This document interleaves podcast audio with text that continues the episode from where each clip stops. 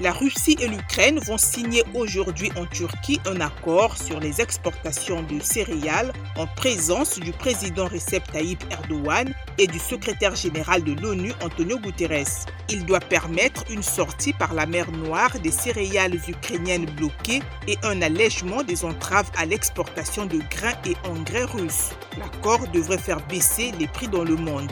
La société minière australienne Sundance Resources réclame au Congo-Brazzaville plus de 8 milliards de dollars de dommages-intérêts pour le projet Mbalam Nabeba à la frontière congolaise et camerounaise que Sundance n'a pas encore commencé à exploiter en raison de différends avec les deux pays.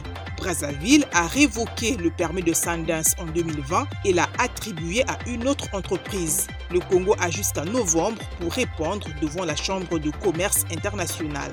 Pour terminer, la société publique russe du nucléaire Rosatom a commencé la construction de la première centrale nucléaire d'Égypte depuis le barrage d'Aswan sur la côte nord.